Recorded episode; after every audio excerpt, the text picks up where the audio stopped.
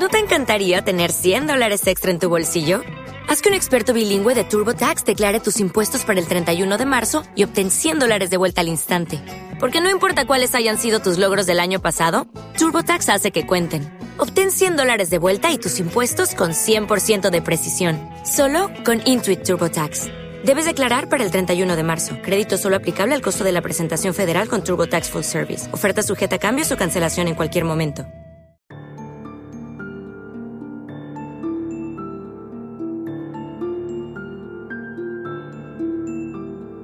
Hola, muy buenas, mi nombre es Fran Muñoz. Estás escuchando Detrás de la Verdad, concretamente el episodio 32 de octubre del 2023. Dar las gracias a nuestros productores antes de empezar por su apoyo y por dar viabilidad a este proyecto. Recuerda que si te aportan algo nuestros episodios, si crees que lo merecemos, puedes colaborar invitándonos a un café en la página coffee.com barra detrás de la verdad 79486 o a través de la cuenta de PayPal detrás de la verdad podcast arroba. Por pequeña que sea tu aportación, para nosotros es muy importante. En la descripción de este episodio te dejo ambas vías para colaborar. El protagonista de este episodio es Rubén Darío Ballina Gamero un joven malagueño de solo 20 años que hacía menos de un año que se había trasladado a Madrid. Un joven atractivo y simpático que tenía el sueño de convertirse en modelo.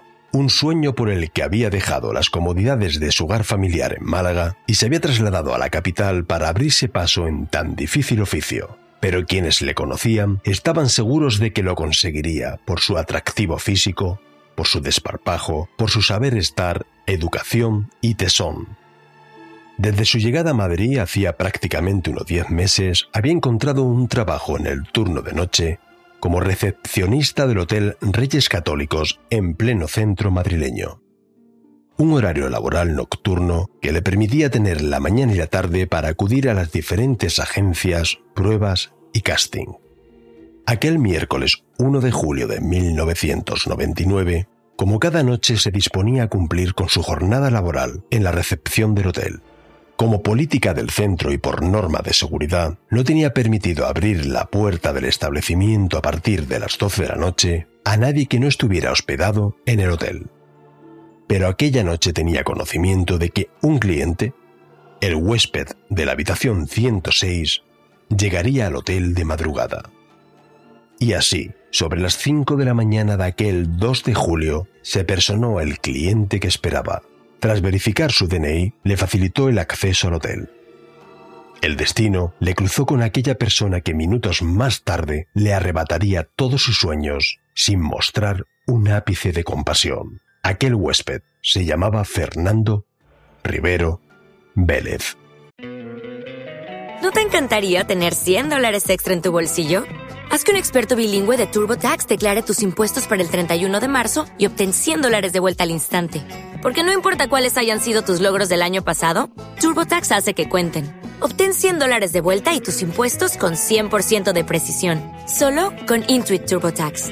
Debes declarar para el 31 de marzo. Crédito solo aplicable al costo de la presentación federal con TurboTax Full Service. Oferta sujeta a cambios o cancelación en cualquier momento.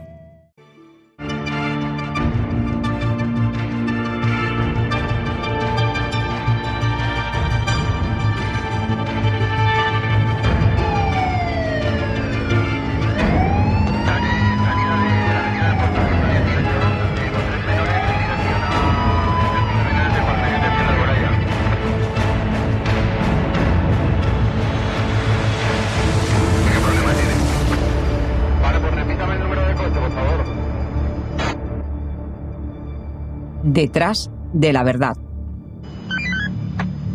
Un recorrido por la historia negra de nuestro país.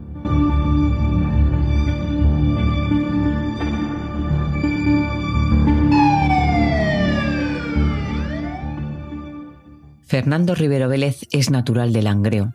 Tenía 29 años en el día en el que se cometieron los hechos. Era un conocido delincuente de Alcalá de Henares al que todos apodaban el loco Fernando se quedó huérfano de padre con 13 años y desde temprana edad se inició en el consumo de sustancias estupefacientes. Politoxicómano adicto a varias sustancias, era un habitual del conocido poblado madrileño de La Rosilla. Tenía continuos ataques de paranoia y alucinaciones. En 1993, los psiquiatras del Hospital Gómez Ulla de Málaga le habían diagnosticado un trastorno de la personalidad con rasgos psicopáticos. Tenía un amplio historial de antecedentes policiales y había ingresado varias veces en prisión condenado por estafa, falsificación de documentos, lesiones y desacato a la autoridad. Desde el miércoles 1 de junio de 1998 estaba disfrutando de su libertad provisional. Al parecer, Fernando había estado varias veces alojado en el Hotel Reyes Católicos. Se rumoreaba que presuntamente había ejercido de chapero en el hotel. Pese a no ser homosexual, al parecer tenía algún tipo de relación con el gerente del hotel. Disponía de información que en el día de la fecha había una importante cantidad de dinero, unos 5 millones de las antiguas pesetas, para efectuar el pago de las nóminas de los trabajadores del establecimiento, por lo que planeó atracar el centro para hacerse con dicha cantidad. Días antes, había reservado una habitación en el hotel. Ojo, a su nombre, porque sabía que era la única manera de poder acceder de madrugada. Se hizo con una escopeta ilegal de cañones recortados, bridas, cinta americana y un cúter. Así la madrugada del 2 de julio. Sobre las 5 de la mañana, Fernando se persona en el hotel. Antes había consumido su cóctel de sustancias un gramo fumado de heroína y dos de coca inyectada en vena para ejecutar su atraco. Portaba una caja donde ocultaba la escopeta y los materiales. Allí nuestro joven recepcionista Rubén Darío, tras comprobar su identidad, le facilita el acceso y le realiza el registro en el hotel.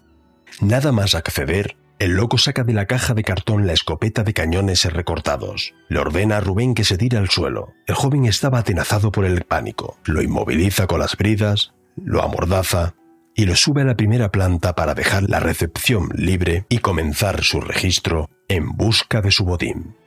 Escuchamos a Sergio Alís, amigo de Rubén. Fue una asquerosidad terrible, fue una desgracia de esa incoherencia, cómo a alguien se le puede sesgar la vida, a nadie se le puede sesgar la vida, pero, pero a un niño que te vuelvo a decir que era un niño bueno, si lo mirabas a la cara y sabías que podías, te podía ayudar si necesitaba algo, eh, puntual, trabajador, con ganas de triunfar, con ganas de trabajar, con ganas de ser alguien. Y sobre todo un niño, vuelvo a decir, de padre, de buena familia, de niño bien y temeroso. Es decir, era, tenía 19 años, pero como si tuviera 15. ¿Sabes? Y, yo es que me, puedo imaginar esos momentos de él. Cuando Fernando está en plena faena, llaman al timbre del hotel una pareja. Ella era Margarita, la dueña de un pub próximo al hotel, y él, Joaquín Nacio Arranz, un camarero del pub que habían decidido terminar la noche en una de las habitaciones del hotel. Nada más entrar, bloquea la puerta y los encañona obligándoles a subir también a la primera planta junto a Rubén Darío para amordazarlos e inmovilizarlos igual que a este. Margarita le suplica que tiene asma, que no le tape la boca, que ella no gritará. La respuesta de Rivero Vélez fue demoledora. No se preocupe, señorita, que el asma ya nunca más le molestará. Armado con su cúter, le secciona las gargantas a los tres uno a uno. Viendo que tardaban en morir y que pateaban, el loco pierde el control y le dispara en plena madrugada los tres cartuchos de los que dispone el arma. Dos tiros impactan en la espalda de Rubén, el otro a José Ignacio. Rivero no tiene más munición para disparar a Margarita, pero la cree muerta porque ésta, con total sangre fría, para salvar su vida, fingió que estaba muerta. Desde luego, si pretendía pasar desapercibido, hizo todo lo contrario, y tras las detonaciones, algunos clientes del hotel se despertaron sobresaltados en la madrugada por el estruendo de la escopeta. Aún así, el loco sigue con su plan y continúa registrando la oficina en la planta baja en busca del dinero de las nóminas. Margarita aprovecha viendo que se le escapaba la vida para taponar la hemorragia con una camiseta y pedir ayuda entre las habitaciones de la primera planta. Nadie le socorrió. La cabeza se me iba para los lados. Entonces yo llevaba una blusa, me la quité y la enrollé al cuello para que me sujetara. Decide armarse de valor y pese al riesgo de encontrarse con el asesino que estaba registrando las dependencias, bajó a la recepción para llamar a la policía, pero equivoca el número y llama a una habitación. Fue el huésped de dicha habitación quien avisó a la policía. Unos segundos, cuando ya no había nadie, se levantó y al ir a salir vio que estaba en la recepción esta persona registrando los papeles, con lo cual subió a la primera planta, intentó abrir varias habitaciones pidiendo ayuda, de hecho hay sangre concretamente en tres pomos de las puertas, se nota que lo estuvo intentando, no la abrió nadie, lógicamente por miedo, tampoco ella daba gritos para que no subiera el otro, y el caso es que como no ayudaba a nadie, bajó. Pero Margarita no esperó a la policía. Salió a la calle como pudo, cogió un taxi que la trasladó al hospital consiguiendo así salvar la vida. Como única superviviente, Margarita se convierte en testigo protegida y pieza clave para la resolución del crimen.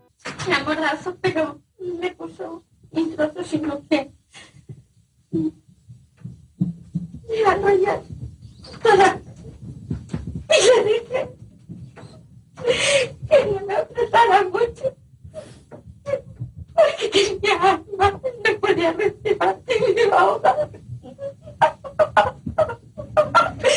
Esa se me echó para atrás. No te preocupes, que se va a acabar el alma. Este hombre estaba apoyado encima de mi hombro izquierdo. Estaba gimiendo.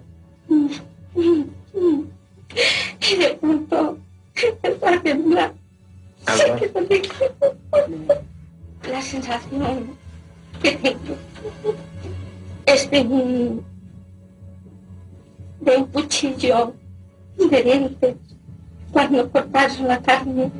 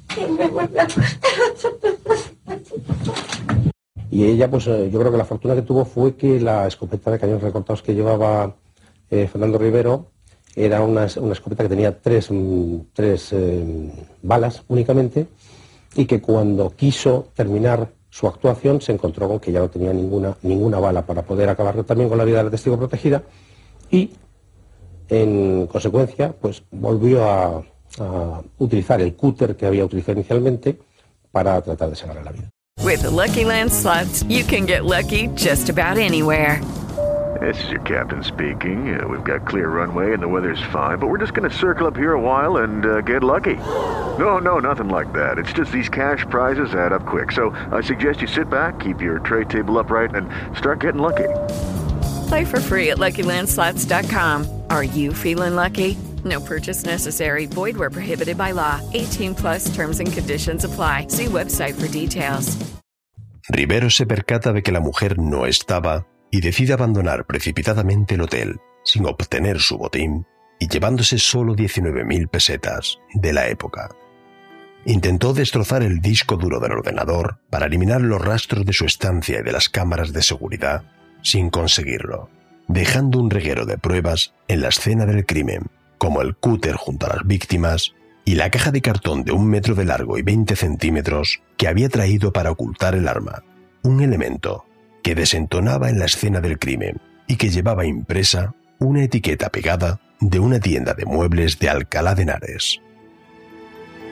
La primera dotación de policía se persona en el hotel a las 6 de la mañana. Y ya subimos por la escalera y en el rellano existente entre la entreplanta y el primer piso observamos dos cadáveres de, varón en posición de cúbito prono, esto es boca abajo, eh, todo el rellano absolutamente manchado de sangre y ellos pues maniatados de pies y manos y amordazados con cinta aislante, con el cuello totalmente cortado, degollados, y uno de ellos presentaba dos orificios en la espalda y el otro uno claramente hechos por escopeta debido al gran tamaño del orificio. Entendemos que quizás el, autor primeramente pretendió no disparar para no alarmar a los clientes del hotel, utilizó un, un, cúter que se encontró en el lugar de los hechos para cortar el cuello a las víctimas y al ver que no resultaba mortal, utilizó el arma de fuego matando a los dos varones. Y al no tener más munición, bueno, pues quedó viva la mujer que la que luego pues, se, se, salvó y pudo aportar datos sobre lo que allí había ocurrido. Los clientes del hotel, al oír las detonaciones, eh, se asoman, salen de sus habitaciones, se encuentran con los, dos, con los tres cuerpos tumbados en el rellano de la escalera y lo que hacen es llamar al 091. Automáticamente el 091 pone en marcha todo el dispositivo de lo que es seguridad ciudadana, eh, lo que es el, servicios médicos y se trasladan al lugar del hecho. Cuando ellos constatan, los servicios de seguridad ciudadana, que lo que se encuentran allí es con dos cadáveres como consecuencia de un crimen, lo ponen en conocimiento del grupo de homicidios. El grupo de homicidios aquí en Madrid tiene un servicio permanente a las 24 horas y en el momento en que nos comunican que hay una muerte que puede ser homicida, pues acudimos al lugar y nos hacemos cargo de la, de la investigación junto con la, comisión judicial que acude a levantar el, cadáver.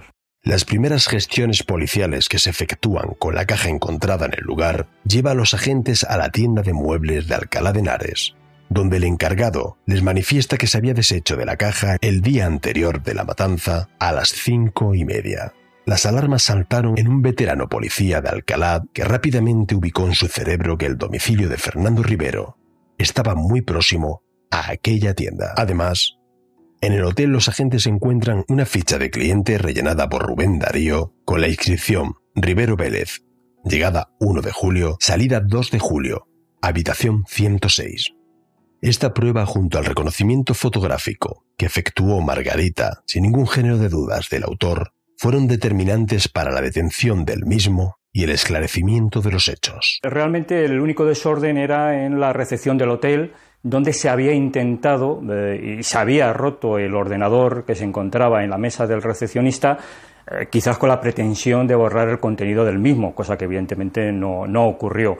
Por lo demás, no había ningún otro tipo de desperfecto y la inspección ocular se centró tanto en la recepción, donde el ordenador eh, aparece roto, como en el descansillo, donde aparecen los cuerpos de los dos varones asesinados. Al hacer la inspección ocular, evidentemente, por un lado nos centramos en lo que era el contenido del ordenador, quiénes eran las personas que figuraban como clientes, y por otro lado, digamos que la caja, en lo que era la escena del crimen, llamaba la atención, porque evidentemente no tenía sentido mm, eh, que estuviese allí en el, en el hotel. En esa caja había una dirección, era de Alcalá de Henares, y se contactó con la tienda eh, de donde había salido la caja, que la había dejado el dueño de la misma la tarde anterior en, la calle para que la recogiera el camión de la basura.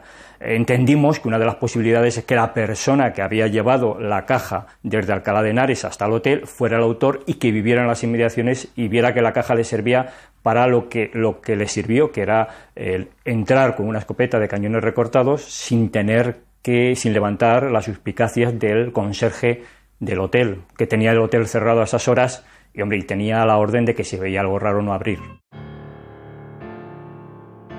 Tras cometer los crímenes del hotel, Rivero recogió a su novia y los dos salieron hacia Castilblanco, Badajoz, donde vivían los padres de Olivia. Los agentes se desplazan al domicilio de Fernando y Olivia, que estaba naturalmente vacío. Aprietan a sus compinches habituales. Uno de ellos les informó que había recibido unas horas antes una llamada del loco desde un número fijo. La línea correspondía a un número en Castilblanco. Así, 48 horas después del crimen, el 3 de julio, los agentes se desplazan hacia Castilblanco y proceden a la detención del peligroso autor. El juez pacense autorizó su traslado a Madrid, donde el juez que instruía los crímenes del Hotel Reyes Católicos ordena prisión provisional y sin fianza de Fernando. Escuchamos a su abogada Amalia López. La declaración se realiza después de un traslado desde Badajoz. Había venido atado con cadenas, pies y manos en una furgoneta, había permanecido al sol cinco, seis, siete horas en un banco atado y evidentemente cuando llega pues, pues se encuentra no alterado, pero sí un poco enfadado con el trato que se le ha dispensado. Entonces, pues se hace una declaración rodeado de la Guardia Civil, seis, siete, ocho guardias civiles alrededor, y en ese momento efectivamente dice lo mismo, niega los hechos. ¿eh? Y... Pero la trayectoria del loco no va a acabar aquí. Solo seis meses después de su detención, concretamente en enero de 1999, es trasladado desde la cárcel de Aranjuez a la Audiencia Provincial de Guadalajara donde tenía que comparecer por otra causa ajena al caso que nos ocupa. Aprovechó aquella conducción y la salida de prisión para acudir a la Audiencia Provincial, para golpear al guardia civil que le custodiaba los servicios y conseguir huir de la sede judicial. Se refugió en el poblado de La Rosilla que también conocía.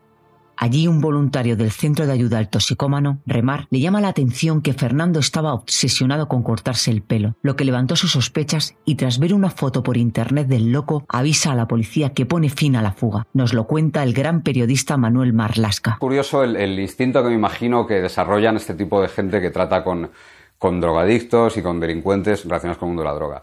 Porque les llama la atención que el primer, que en cuanto llega quiere cortarse el pelo a toda costa. Y aquello, pues, llama la atención de los responsables de remar, ¿no?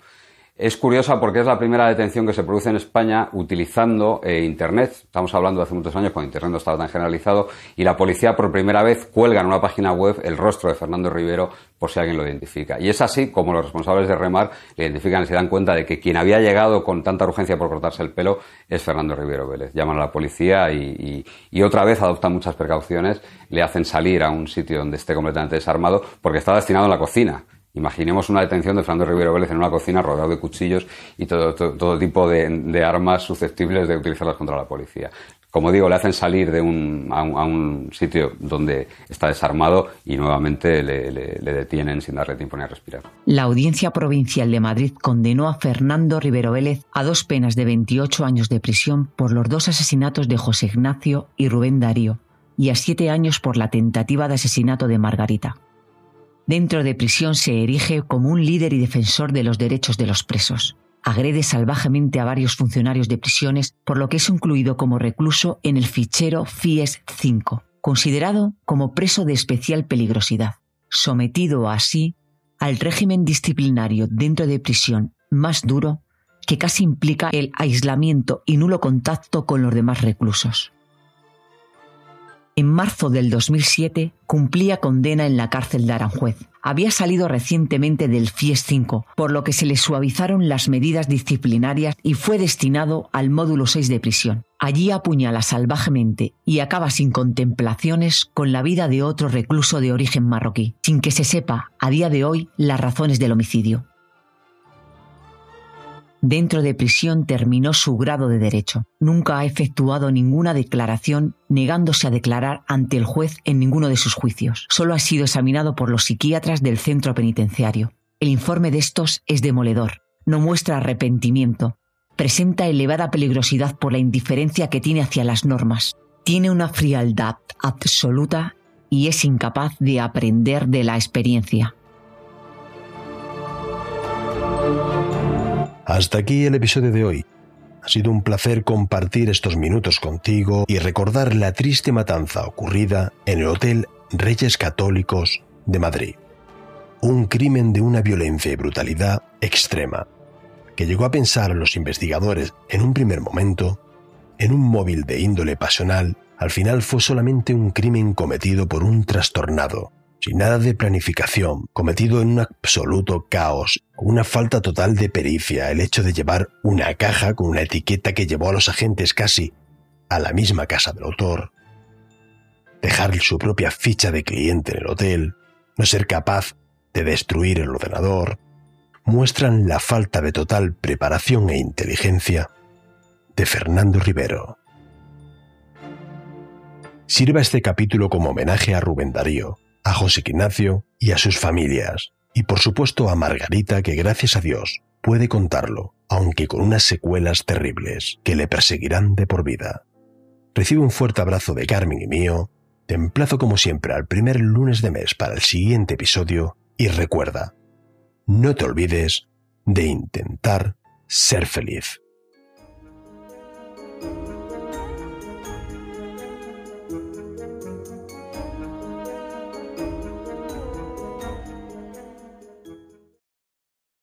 With the Lucky Land slots, you can get lucky just about anywhere. This is your captain speaking. Uh, we've got clear runway and the weather's fine, but we're just going to circle up here a while and uh, get lucky. No, no, nothing like that. It's just these cash prizes add up quick. So I suggest you sit back, keep your tray table upright, and start getting lucky. Play for free at LuckyLandSlots.com. Are you feeling lucky? No purchase necessary. Void where prohibited by law. 18 plus terms and conditions apply. See website for details.